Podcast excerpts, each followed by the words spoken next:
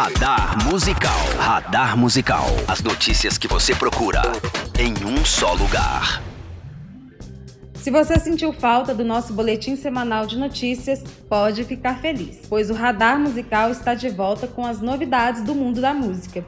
Após algumas semanas de folga para recarregar as energias, estou aqui com informações sobre o Lollapalooza Brasil, a próxima edição do Inedit Brasil, documentário sobre um dos nomes do K-pop e uma nova função que pode pintar no Spotify em breve. Ficou curioso? Você fica sabendo de tudo isso e ainda confere as principais novidades do audiograma logo após a vinheta. Radar Musical.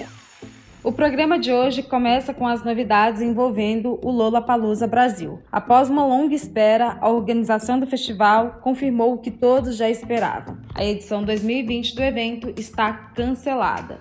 Programado inicialmente para abril, a pandemia do novo coronavírus fez com que a produtora adiasse o Lola para dezembro. No entanto, as condições sanitárias seguem sendo um problema no mundo e isso contribuiu para o seu cancelamento. Agora, a próxima edição do festival está marcada para 2021 e acontecerá nos dias 10, 11 e 12 de setembro. Por conta de uma lei sancionada pelo governo federal, o reembolso dos ingressos não será realizado e o público poderá optar entre utilizar as entradas adquiridas nas novas datas ou trocar o valor por créditos que poderão ser utilizados em outros eventos pela Time for Fun. Contando com nomes como Guns N' Roses e Lana Del Rey em seu line-up inicial, a edição de 2021 do Lollapalooza contará com um line-up totalmente novo e que será divulgado em breve. O anúncio foi acompanhado por comunicados dos festivais parceiros que acontecem pela América Latina.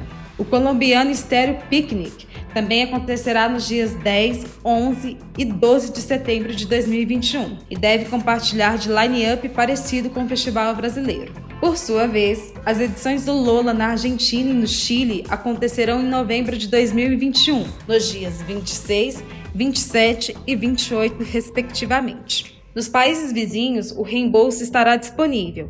E no Chile, quem ficar com o ingresso ainda receberá benefícios para a edição 2022.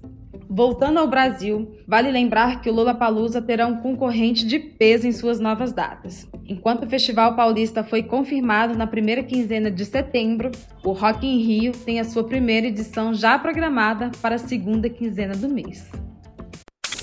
Radar Musical. Para quem gosta de documentários musicais, essa dica é maravilhosa. A 12ª edição do Inedit Brasil começou nesta semana. Por conta da pandemia do novo coronavírus, o Festival Internacional do Documentário Musical acontecerá de forma totalmente online e contará com mais de 60 títulos divididos em seis categorias.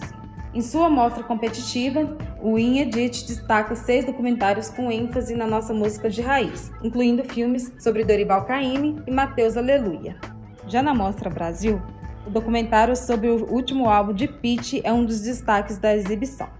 Nessas duas categorias, cada um dos documentários custa R$ 3,00 por sessão, com renda revertida para entidades que estão ajudando profissionais da cultura que estão com dificuldades financeiras na pandemia. As produções nacionais ainda aparecem em outras duas categorias. A Brasil.doc conta com seis longas, enquanto a Curta um Som apresenta 14 curta-metragens. Outra novidade é a Mostra Portugal, que disponibiliza seis trabalhos que abordam a diversidade da música portuguesa. Todas as exibições nessas categorias são gratuitas.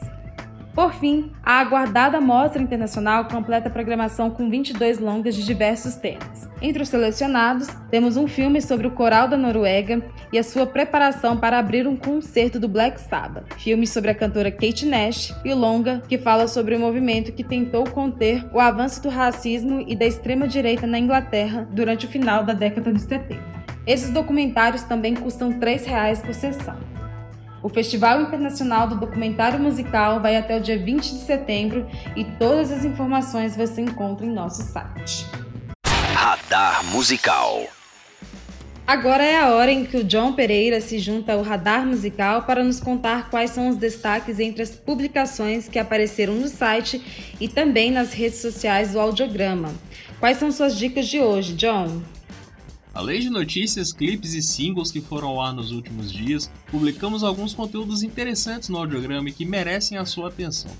Para começar, quero destacar a coluna O que, que a trilha tem, que no fim de agosto ganhou um texto bem legal da Gabriele Caroline sobre as músicas que apareceram na série The Umbrella Academy.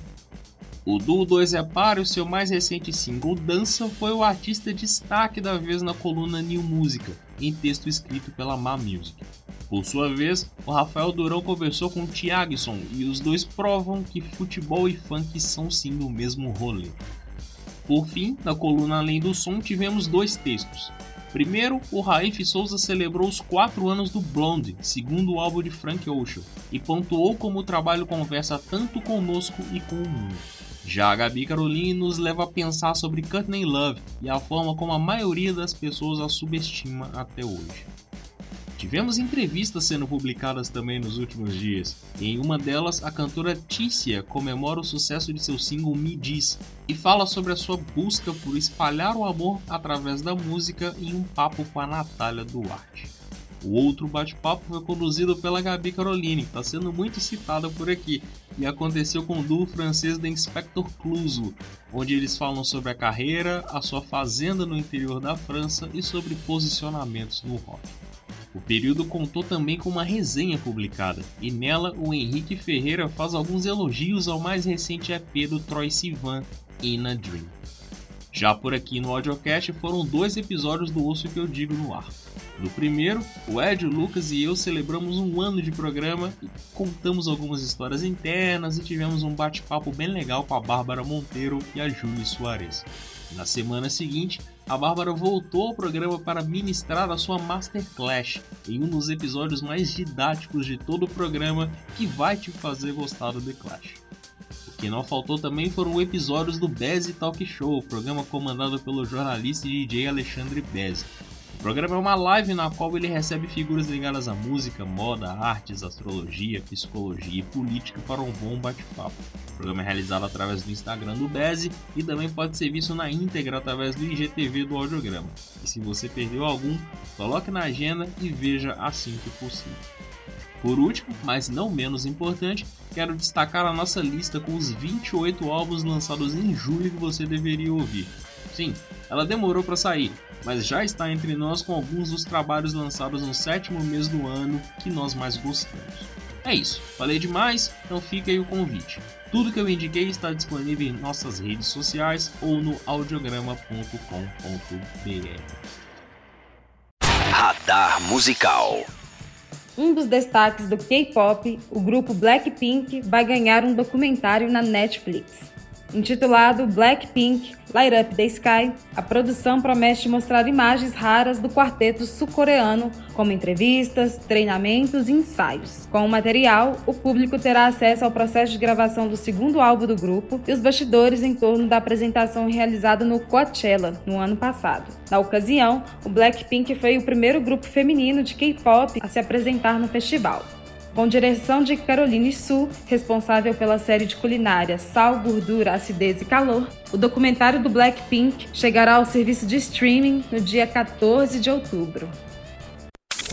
Radar Musical O Spotify segue pensando em novidades para os seus usuários e desta vez pode atender aos desejos de diversas pessoas. De acordo com o Music Business Worldwide, a plataforma está trabalhando em um modo karaokê, visando permitir que os seus assinantes cantem e se divirtam com as letras das canções passando pelo app.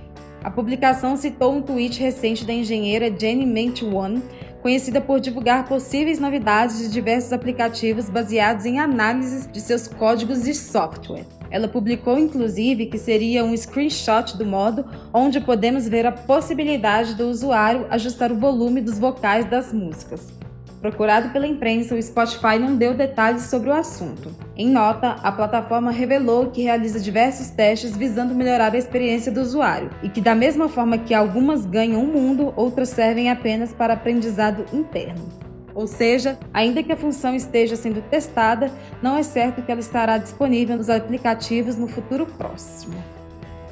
Radar Musical Fim de papo em mais uma edição do Radar Musical aqui no seu audiocast. Não se esqueça de acessar o audiograma.com.br podcast para ver todas as informações e links deste programa. Por lá também estão os episódios anteriores, além de todas as plataformas onde você pode nos ouvir. Aproveite também para acompanhar o audiograma nas redes sociais, seguir o nosso perfil no Spotify e dar uma olhada em nossa campanha no Apoia-se, tá bem? Eu sou Ana Flávia Miranda e na semana que vem eu volto com mais novidades da música. Um beijo e até lá. Você ouviu Radar Musical.